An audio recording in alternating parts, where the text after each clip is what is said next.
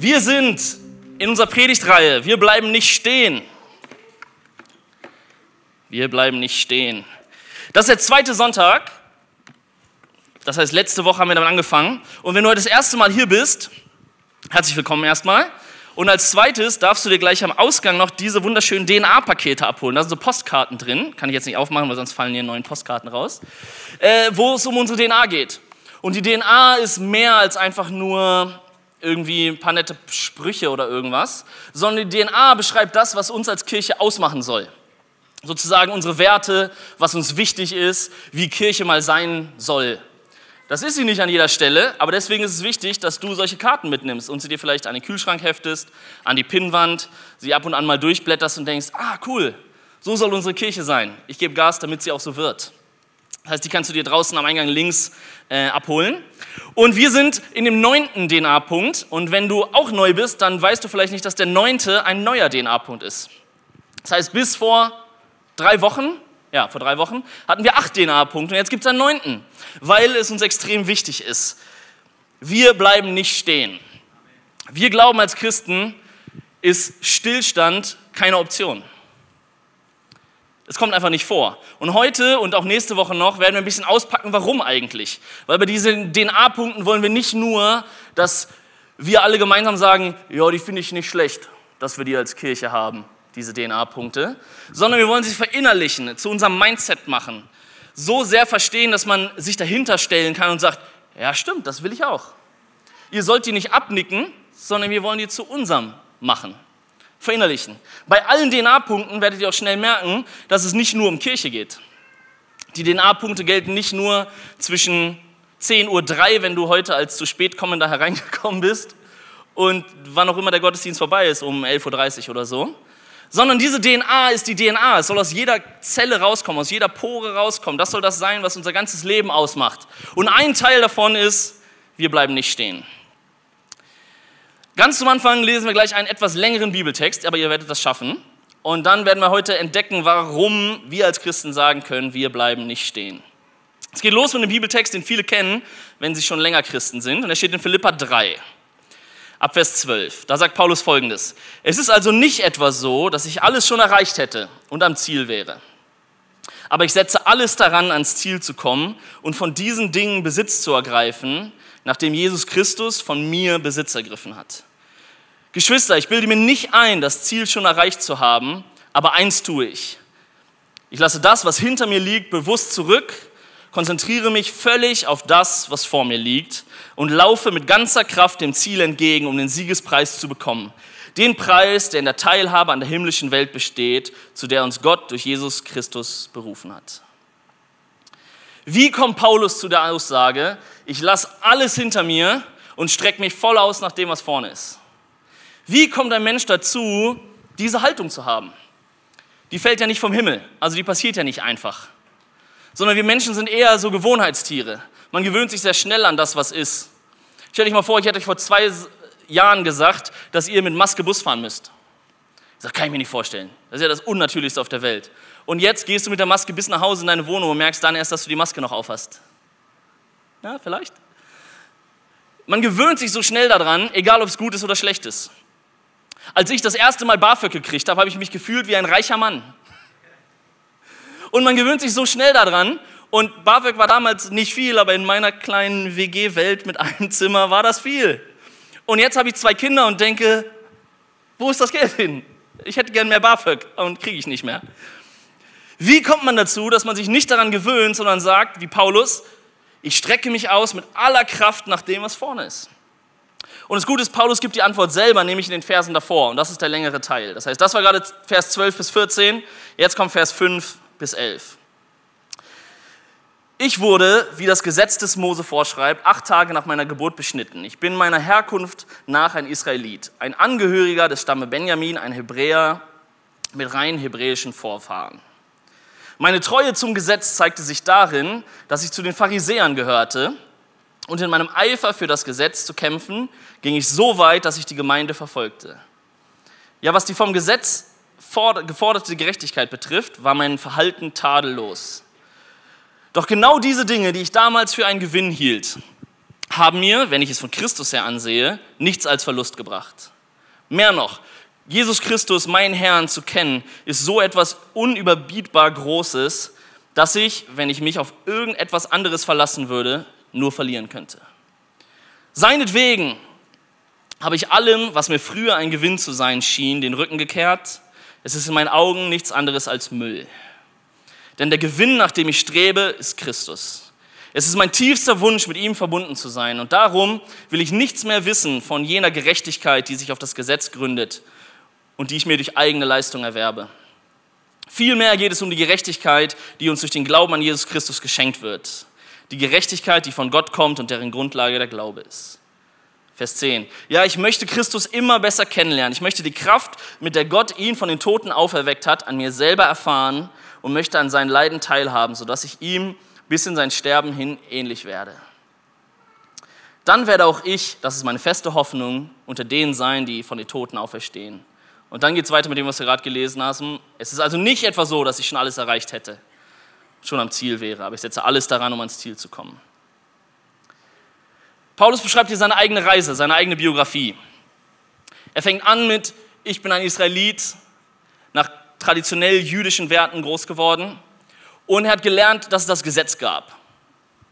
Wenn du das erste Mal in der Kirche ist, bist, es gab das Gesetz, was Gott Mose gegeben hat, wo drin stand, zehn Gebote wirst du kennen, das und das sollst du tun, das und das darfst du nicht tun. Und Paulus ist damit groß geworden und sagt selber, ich habe so sehr dafür gekämpft, dass er so weit gegangen ist, um Leute umzubringen, die Gemeinde zu verfolgen, die an Jesus glauben, weil er damals geglaubt hat, dass es falsch ist. Er war mit voller, vollem Eifer bei der Sache. Er war mit ganzem Herzen Verfechter dieser Sachen. Und dann guckt er aber irgendwann zurück und sagt, wenn ich mir das alles, was ich gemacht habe, von Christus her anschaue, durch die Brille von Jesus, dann ist es nichts mehr wert. Dann ist es nicht viel mehr wert. Ich weiß nicht, wie lange du schon mit Jesus lebst. Wenn du zurückschaust, was du früher so gemacht hast, wonach du dein Leben ausgerichtet hast, was deine Werte waren, was deine Prinzipien waren, und du guckst dir jetzt, x Jahre später, durch die Brille von Jesus an. Wie wertvoll ist das noch, was du mal hattest? Oder wenn du dir jetzt vorstellst, du bist vielleicht gar kein Christ und lebst noch nicht mit Jesus und du denkst, das, worauf ich jetzt mein Leben baue, wie viel Substanz hat das? Das Streben nach Reichtum, nach menschlicher Sicherheit, nach Erfolg, nach Anerkennung. Wie viel Gehalt hat das wirklich, wenn man mal dran rüttelt? So, wenn wir unser Leben von Jesus her anschauen, so wie Paulus das sagt, dann verschieben sich die Bewertungen. Es verschiebt sich, was wichtig ist, was nicht wichtig ist. Es verschiebt sich, was, was, was Wert hat und was keinen Wert hat. Paulus sagt nicht, dass die Sachen per se schlecht sind, sondern er sagt, für mich ist das schlecht geworden, weil ich jetzt was viel Besseres habe. Er sagt nicht, Anerkennung ist falsch, Gerechtigkeit, wie er das selber sagt, für das Gute kämpfen ist falsch. Sagt er alles nicht. Aber er sagt, diese Gerechtigkeit war so billig und das, was er jetzt hat, ist so wertvoll. Die alte Gerechtigkeit ist nicht viel wert. Die neue, was Jesus gebracht hat, das ist das, was den Unterschied macht. Paulus kommt zu dieser Bewertung von, ich bleibe nicht stehen. Es gibt was, was da vorne ist, was besser ist. Und das, was hinter mir ist, lasse ich zurück, weil er weiß, dass das, was vorne ist, besser ist. Das ist diese einfache Erkenntnis. Wenn wir Christen sagen, das Beste kommt erst noch, dann ist das kein hohler, flacher Motivationsspruch, sondern es kommt daher, dass wir wirklich glauben, dass Gott gut ist. Und selbst wenn es jetzt gerade noch nicht perfekt und gut ist, glauben wir, dass es einen Gott gibt, der irgendwann alles gut macht. Und deswegen ist es so viel mehr als nur, hey, komm schon, du schaffst das, am Ende wird alles besser. Nee, das ist unsere tiefe Überzeugung. Und deswegen, wenn ich weiß, ich stehe hier, das, was da ist, ist schlechter als das, was da ist, dann muss ich doch vorwärts gehen. Dann kann ich nicht stehen bleiben. Und das ist diese Haltung, die Paulus sagt. Wo er sagt, ich vergiss das, was hinten ist. Sei es gut, sei es schlecht. Das, was vorne ist, ist besser. Das Zweite, was er sagt, ist, der eigentliche Gewinn, den wir haben, ist Jesus. Äh, in Vers 8 ist das. Seinetwegen habe ich allem, was mir früher ein Gewinn zu sein schien, den Rücken gekehrt. Den Gewinn, nach dem ich strebe, ist Jesus Christus. Paulus kommt zu dem Ergebnis, dass alles andere außer Jesus nicht viel wert ist. Ist nicht viel wert.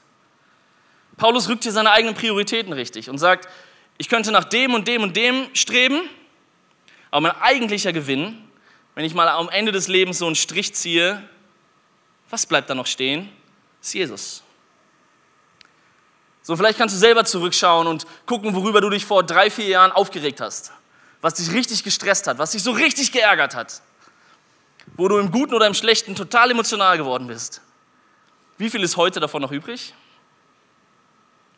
In den allermeisten Fällen nicht so viel. Weil das meiste ist nicht viel, hat nicht viel Priorität. Paulus sagt dann in Vers 10, ich möchte Jesus Christus immer besser kennenlernen. Ich möchte die Kraft, mit der Gott ihn von den Toten auferweckt hat, an mir selber erfahren und möchte an seinen Leiden teilhaben. Paulus möchte um jeden Preis Gott, Jesus besser kennenlernen. Um jeden Preis. Und wenn du hier in die Kirche kommst und du glaubst prinzipiell, dass Jesus auferstanden ist, dann solltest du dich fragen, was du davon erleben kannst. Allein, dass es die Möglichkeit gibt, dass es diesen allmächtigen Gott gibt, der was mit deinem Leben zu tun haben möchte,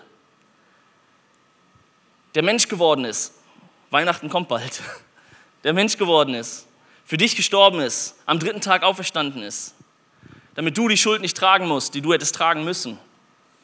Wenn das nur stimmen könnte, lohnt es sich alles dafür zu geben.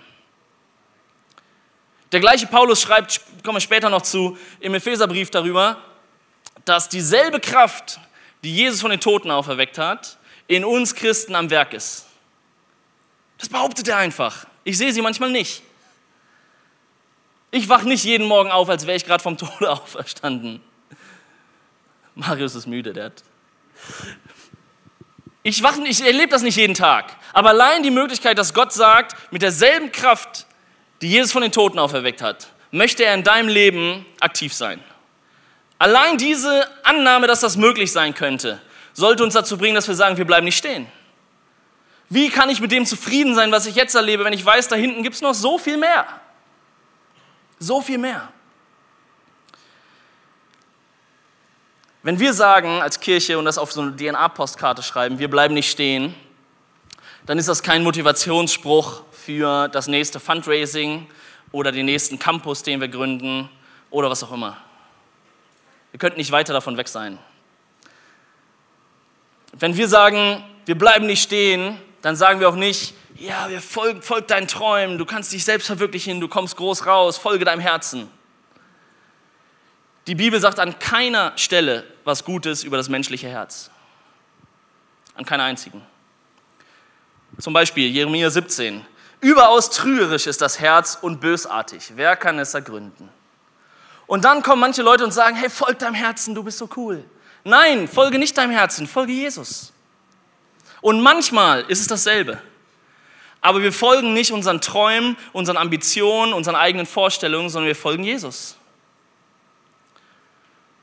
Wir folgen Jesus. Und in der heutigen Welt ist es fast beleidigend, wenn ich sowas sage. Ich sage, nein, nein, folg mal nicht deinen Träumen. Hey, warum bin ich denn nicht hier was wert? Und ich, Gott hat mich doch super gemacht. Ja, ja, ja. Können wir gerne auf einem zweiten Gleis besprechen. Aber das menschliche Herz, wenn ich meinen Ambitionen folge, dass ich groß rauskomme, was Leute von mir denken, wer ich gern sein möchte, wird das nie zu was Gutem führen. Jesus hat selber gesagt, wer sein Leben gewinnen will, wer alles den Jackpot-Preis haben möchte, der muss sein Leben um seines Namens, um Jesus Namen verlieren. Und wer sein Leben aufgibt, der wird es gewinnen. Gott lässt uns nicht da stehen an dem Punkt von, nee, nee, folg nicht deinen Träumen. Es geht nicht um dich. Sondern er bringt uns an diesen Punkt und bringt uns dann das neue Leben in Jesus. Das heißt, wenn wir sagen, wir folgen unseren Träumen, führt das niemals zu was Gutem. Wenn wir sagen, wir folgen Jesus, führt das immer zu deinen Träumen. Wir folgen nicht unseren Träumen. Und deswegen ist es kein positiv denken, Motivationspredigt, hey, du schaffst das und wir posten das nachher noch auf Instagram und dann wird direkt danach Werbung geschaltet von so einem komischen Motivationscoach. Ich weiß nicht, ob ihr die euch auch dauernd angezeigt wird. Es hat nichts damit zu tun, sondern der Aufruf zu sagen, wir bleiben nicht stehen, ist kein Aufruf, motiviert zu sein und Gas zu geben, sondern der Aufruf, Jesus zu folgen. Und zwar nur das. Folge nicht deinem Träumen, folge Jesus. Jesus hat selber gesagt, dass er gekommen ist, um das Leben in Fülle zu bringen. Johannes 10 kannst du nachlegen, Johannes 10, Vers 10. Da sagt Jesus, ich bin nicht gekommen, um es zu stehlen und kaputt zu machen und zu klauen, sondern um das Leben in Fülle zu bringen. Und in, dieser, in diesem Hin und Her bewegen wir uns nun mal. Das heißt, wenn du heute hier bist und nicht an Jesus glaubst, nicht Jesus Christus nachfolgst, dann sitzt du auf dem einen Gleis und du musst eine Entscheidung treffen, dich auf das andere Gleis zu setzen. Wenn du vielleicht schon länger Christ bist, aber merkst, ja, ich folge nicht so richtig Jesus nach, ich komme vielleicht manchmal sonntags, aber auf mein Leben hat das keinen Einfluss so richtig. Dann sitzt du auf dem falschen Gleis. Oder du sitzt mit beiden Füßen auf jeweils einem und du wirst entgleisen in eine oder die andere Richtung. Wenn wir Jesus folgen, dann ist das das Größte, was du jemals tun kannst. Da ist das Leben in Fülle, das ist das, was er bringen möchte. Die Bibel ist voll von Versprechungen, was wir bekommen, wenn wir Jesus nachfolgen, was er bringen möchte. Aber der Preis dafür ist, dass du deine eigene Vorstellung aufgibst. Und dieser Preis ist hart. Das ist herausfordernd. Das muss man sich gut überlegen. Deswegen hat Jesus auch in einem anderen Gleichnis erzählt von einem Bauherrn, der die Kosten überschlägt. Dass man eben nicht leichtfertig sagt, ja, ich folge Jesus, kein Problem. Und dann merkt, oh, das wusste ich nicht. Das hat mir keiner vorher gesagt. Das habe ich nicht kommen sehen. Wenn das so ist, dann lieber doch nicht. Sondern ich predige, wir bleiben heute nicht stehen als einzigen Aufruf, folg Jesus nach. Gib alles dafür, dein altes Leben abzuhaken und Jesus neues Leben zu bekommen mit allem, was da drin ist. Mit allem, was drin ist. Jesus nachzufolgen. Und Paulus selber sagt dann in Vers 12, es ist nicht etwa so, dass ich alles schon erreicht hätte und am Ziel wäre. Wenn du dich heute entscheidest, in zwölf Minuten werde ich dir diese Chance geben, dich dazu zu entscheiden, dann ist nicht heute auf morgen alles anders. Bei mir auch nicht, bei keinem der Pastoren hier. Wir sind alle nicht am Ziel. Aber wir laufen dem hinterher, der vorangeht, und das ist Jesus. Wir folgen dem nach, dem es, dem sich lohnt nachzufolgen. Und wir folgen nicht unseren eigenen e-, Emotionen, Ambitionen, Wünschen, Vorstellungen nach. Paulus sagt hier, es ist nicht so, dass ich alles kann. Ich muss nicht der Größte, Tollste, Beste, was auch immer sein. Ich muss überhaupt nicht nach menschlichen Maßstäben erfolgreich, gut, was auch immer das sein soll, sein. Meine eigenen Träume, Leistungen sind nicht so wichtig. Es gibt ein Ziel und eine Bestimmung für mein Leben. Und wenn ich zurückgucke, was meine eigenen Träume waren und was jetzt meine Bestimmung die ich immer mehr entdecken darf, ist, will ich nie wieder tauschen. So vor, äh, langes her, zwölf Jahren habe ich angefangen, Grafikdesign zu studieren zum Beispiel. Und jetzt bin ich Pastor und mache davon nichts mehr, außer die Flyer, die du auf deinen Stühlen manchmal siehst. Und dann kommen Leute und sagen, ja, aber ist das nicht voll der coole Job? Ja. Und bist du nicht auch gut da drin? Ja. Ich kann das. Auch nicht so schlecht. Aber meine eigenen Träume sind nicht viel wert gegen die Bestimmung, die Jesus gibt. Wenn ich irgendwelche Werbekampagnen machen könnte in irgendeiner Agentur, die am Ende mehr Produkte von XY verkauft, ist das nett, da habe ich ein schöneres Bankkonto. Aber jetzt gerade stehe ich hier und predige zu dir, dass du hoffentlich Jesus nachfolgst. Wo ist die Bestimmung, Freunde? Die menschlichen Sachen sind nicht so viel wert. Und nein, nicht jeder von euch soll hier predigen. Aber du kannst genauso deinen Beruf machen, aber Jesus nachfolgen dabei und alles dafür geben, dass Menschen verändert werden und Menschen ein gutes Leben haben. Jesus ist gekommen, das Leben in Fülle zu bringen. Wenn wir Jesus nachfolgen, können wir also sagen, ich muss nicht der Beste sein. Wir bleiben nicht stehen. Du kannst ganz entspannt als Christ in der Credo-Kirche sagen, ich bin Christ und ich stehe noch ganz am Anfang. Bestens. Kein Druck, irgendwie schon ein guter Christ oder was auch immer das sein soll, zu sein. Du kannst sagen, mir geht's nicht gut. Alles klar, herzlich willkommen, geht's uns allen so manchmal. Wenn wir Jesus Christus nachfolgen, können wir sagen, wie Paulus in Vers 12, ich setze alles daran, um ans Ziel zu kommen, nachdem Jesus Christus von mir Besitz ergriffen hat. Merkt ihr die Reihenfolge, die Paulus sagt? Es ist immer zuerst das, was Jesus tut, dann das, was wir tun. Du musst dich nicht hier hinstellen und sagen, ich muss irgendwie an dieses Ziel kommen. Äh, er hat gepredigt, ich soll mich ausstrecken nach dem, was vorne ist und jetzt äh, muss ich es probieren. Nein, nein. Du kannst einfach sagen, ich will mehr von Jesus haben. Das ist ein einfaches Gebet, werden wir nachher beten. Und dann wird, wie Paulus das hier sagt, Jesus von dir Besitz ergreifen, Jesus in dein Herz kommen und daraus wird der Rest passieren. Wir sind nicht beim Christensport. Du musst nichts tun. Es ist nicht die Hantel höher drücken und mehr Wiederholung schaffen. Es ist einfach Jesus in sein Herz einladen und dann die Wege gehen, die Schritte gehen. Wenn wir Jesus folgen, können wir sagen, ich bleibe nicht passiv. Paulus sagt das hier. Geschwister, ich bilde mir nicht ein, das Ziel schon erreicht zu haben. Eins aber tue ich. Eins aber tue ich. Ich lasse das, was hinter mir liegt, zurück und konzentriere mich auf das, was vorne liegt. Die Entscheidung, ob du aktiv oder passiv bist, die liegt einzig und allein bei dir. Einzig und allein bei dir. Du kannst loslassen, was früher war, sei es gut oder schlecht, und dich ausstrecken nach dem, was vorne ist. Schlechte Erfahrungen, die du gemacht hast. Willst du sie auf dem Weg vor dir herschieben oder hinter dir lassen? Geplatzte Träume, willst du die auf deinem Weg irgendwo dran pinnen und weitergehen?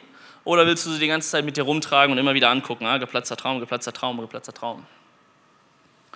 Enttäuschung, alte Werte, wie du dein Leben früher gemacht hast. Kannst du mit dir schleppen oder hinter dir lassen?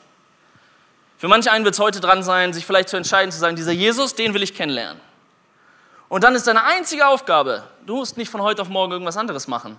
Aber du musst das, was Gott dir sagt, wo du eine innere Überzeugung hast, hinter dir lassen und das Neue anfangen. Wenn das nur der Schritt ist, nächste Woche wiederzukommen, dann werd, bleib nicht passiv, werd aktiv. Ich strecke mich aus nach dem, was vor mir liegt. Dieses Leben mit Jesus kenne ich noch nicht, aber nächsten Sonntag komme ich wieder. Ich, ich kenne dieses Leben mit Jesus vielleicht noch nicht, aber ihr habt was von diesen Kleingruppen erzählt, wo man sich unter der Woche trifft und miteinander sprechen, beten und so kann. Wäre das was für mich? Alles klar, los geht's. Bleib nicht passiv, werd aktiv.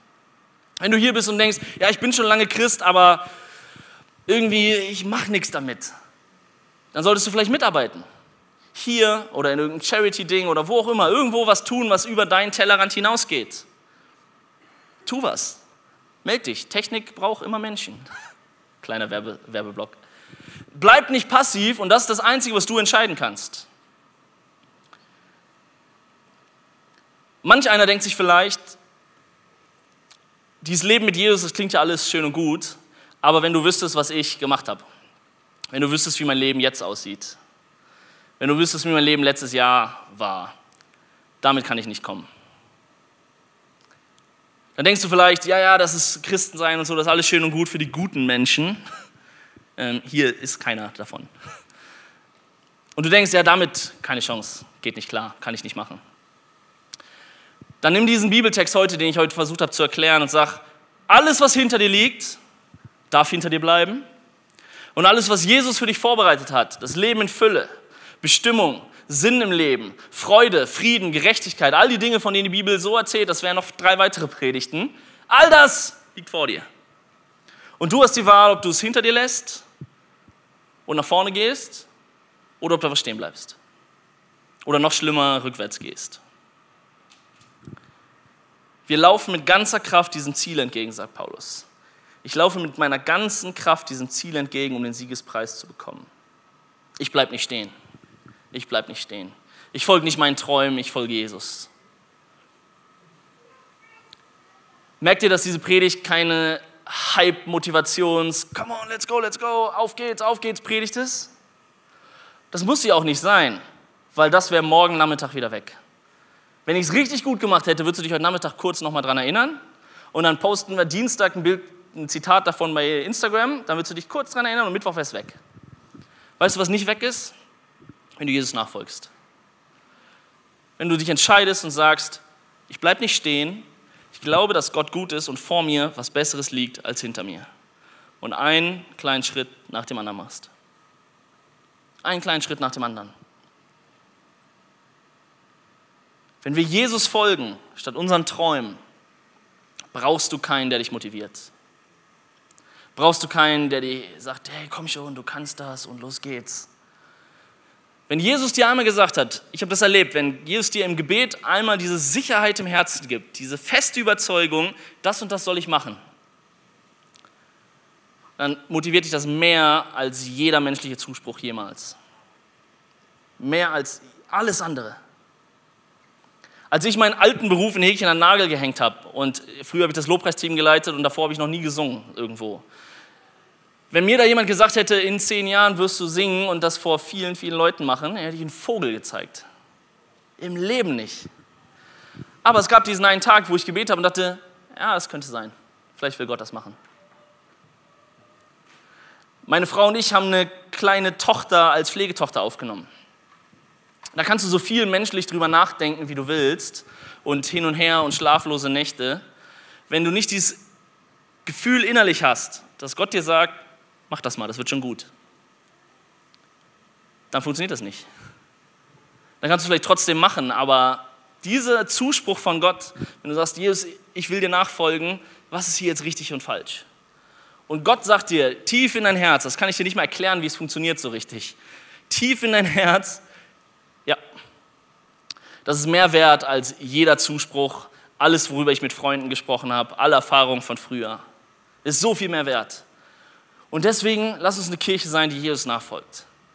Lass uns eine Kirche sein, die nicht stehen bleibt, sondern das Alte hinter uns lässt, sei es gut oder schlecht, und sich ausstreckt nach dem, was vorne ist. Nehmt diesen Spirit von Paulus mit. Ich bin nicht der Beste, ich bin noch nicht da, ich muss auch nicht da sein. Es ist ein Ziel, um eines Tages anzukommen bei dem, was Gott für uns hat. Komm, lass uns aufstehen.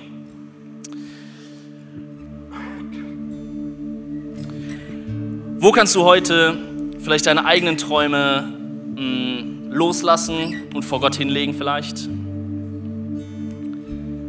Wo, kannst, wo merkst du, dass du auf beiden Gleisen gesessen hast, wenn du vielleicht schon Christ bist und merkst, ja, ich bin hier meinen Vorstellungen gefolgt und nicht so richtig Gottes Vorstellungen. Ich bin passiv geworden, ich habe mich zurückgelehnt in den gemütlichen Kinosesseln. Wo hast du gemerkt, dass vielleicht ähm, Trägheit gekommen ist, wo du sagst, ja, ich bin vielleicht schon lange Christ, und ich mache einfach das, was ich immer gemacht habe. Glaub ruhig, dass das, was vor dir liegt, besser ist als das, was hinter dir liegt. Wo kannst du aktiv werden? Wo bist du passiv geworden? Wo kannst du dich neu ausstrecken, neue Visionen kriegen wollen, neues Bild von der Zukunft? Wo, wo du sagst, Gott, wo geht's eigentlich hin? Wir reden immer von diesem, ich folge Jesus nach, aber wohin denn? Also, was soll ich tun? Dann glaube ich, dass Gott ein neues Bild geben möchte, wo du hinläufst. Gott ist nicht so wie der, der Kutschführer, der dem Esel so die Möhre die ganze Zeit davor hält und man läuft und läuft und läuft und kommt nie an. So ist Gott nicht. Sondern Gott funktioniert so, dass er uns ein Ziel gibt, einen Traum gibt von einer Etappe auf dem Weg und sagt, da möchte ich mit dir hin. Und dann kommst du da an und sagst dann genauso wie Paulus, ja, ich bin immer noch nicht am Ziel, es gibt ein neues Ziel. Wo kannst du aktiv werden? Wo kannst du das neu zu deiner Einstellung machen? Ich bleib nicht stehen. Ich glaube, dass es auch nicht nur für Kirche gilt. Es gibt Leute vielleicht, die machen seit 30 Jahren den gleichen Job und haben montags morgens keine Lust hinzugehen. Warum wohl? Vielleicht musst du den nicht an den Nagel hängen und was anderes machen. Vielleicht schon. Heutzutage geht es einfacher als jemals zuvor, den Job zu wechseln. Aber vielleicht musst du mal den Hintern wieder hochkriegen und was tun. Vielleicht musst du aus der Passivität mal rauskommen und bei den Meetings mal wieder dabei sein, statt nur im Raum zu sitzen. Merkt ihr, dass es nicht nur darum geht, dieser Spirit von wir bleiben nicht stehen, ist nicht nur auf Sonntags begrenzt. Wir können heute tauschen. Wir tauschen unsere Träume, unsere Vorstellung, wie das Leben zu sein hat, unsere Ambitionen gegen das Leben in Fülle, was Jesus uns versprochen hat. Wir tauschen die eigenen schlechten Erfahrungen gegen das neue Bild, was Jesus, wo Jesus dich hinleiten möchte. Wir tauschen unsere menschliche Vorstellung gegen himmlischen Reichtum. Wir tauschen eigenes Versagen gegen Gottes Befähigung, dass er sagt, du kannst das. Wir tauschen unsere eigene Kraft gegen den Heiligen Geist, die Kraft, die Jesus aus dem Grab geholt hat, die in unserem Leben wirken möchte. Wir tauschen unsere Passivität gegen den Gott, der sagt, ich habe noch so viel mehr für dich. Ich habe so viel mehr. Wir tauschen unsere eigene Schwäche, unser kleines Denken gegen ein Denken des Gottes, der die Welt geschaffen hat mit einem Wort. Das Einzige, was ich euch heute verkaufen möchte, ist Jesus Christus. Das Einzige, was ich euch andrehen möchte, ist dieses Leben mit Jesus, weil ich weiß, dass es so viel besser ist als alles, was ich mir jemals vorstellen könnte. Das Leben mit Jesus hat so viel mehr als das, was die Welt einem geben kann. Es gibt dieses gute alte Lied, die Welt liegt hinter mir, das Kreuz steht vor mir. Die Welt hinter mir, alles, was die Welt so zu geben hat. Und ich weiß, es ist nicht viel wert, weil ich weiß, was vor mir liegt. Das Kreuz. Ewigkeit in Jesus. Die Ewigkeit im Himmel. Ich würde euch gerne einen Moment geben, wo ihr darauf reagieren könnt. Wo du ins Gebet gehen kannst und sagen kannst, Gott, das und das habe ich heute mitgenommen, das möchte ich gerne erleben. Wo du vielleicht innehalten kannst und sagen kannst, Gott, rede zu mir. Wo geht's hin? Er hat gepredigt, Jesus nachfolgen, nicht sich selber, aber wo geht's denn hin? Wo soll ich vielleicht mitmachen? Was soll ich vielleicht tun? Welchen Schritt soll ich gehen? Du musst ihn dir nicht selber ausdenken. Der Heilige Geist möchte dir das sagen und dir helfen. Und du bist vielleicht hier und bist überhaupt kein Christ und denkst dir, das ist ja ein abgefahrener Gottesdienst hier heute. Der Mann sieht gar nicht aus wie ein Pastor. Entschuldigung. Und du kannst kurz mal überlegen, ob du das, was ich gerade gesagt habe, dieses Leben in Fülle, was Jesus dir geben möchte, ob du bereit bist, das Alte dafür aufzugeben. Gleich nach dem Lied, was wir gesagt, gleich singen werden, werde ich dich fragen, das zu tun. Und dann darfst du dich gleich melden und wir werden zusammen beten, dass das neue Leben anfängt. Nimm dir jetzt schon kurz einen Gedanken daran und sag, kann ich mir das vorstellen? Und dann lass uns Gott begegnen. Das heißt, die Band wird uns mit reinnehmen in ein Lied, wo es heißt, dass wir Jesus nachfolgen. Dass es sich um Jesus drehen soll in unserem Leben. Nicht um den A-Punkt Nummer 9, damit die Credo-Kirche irgendwie cool wird. Nee, nee. Damit Jesus dein Leben zu dem machen kann, was er machen möchte. Da ist so viel mehr. So viel mehr Gutes. Komm, lass uns Gott begegnen.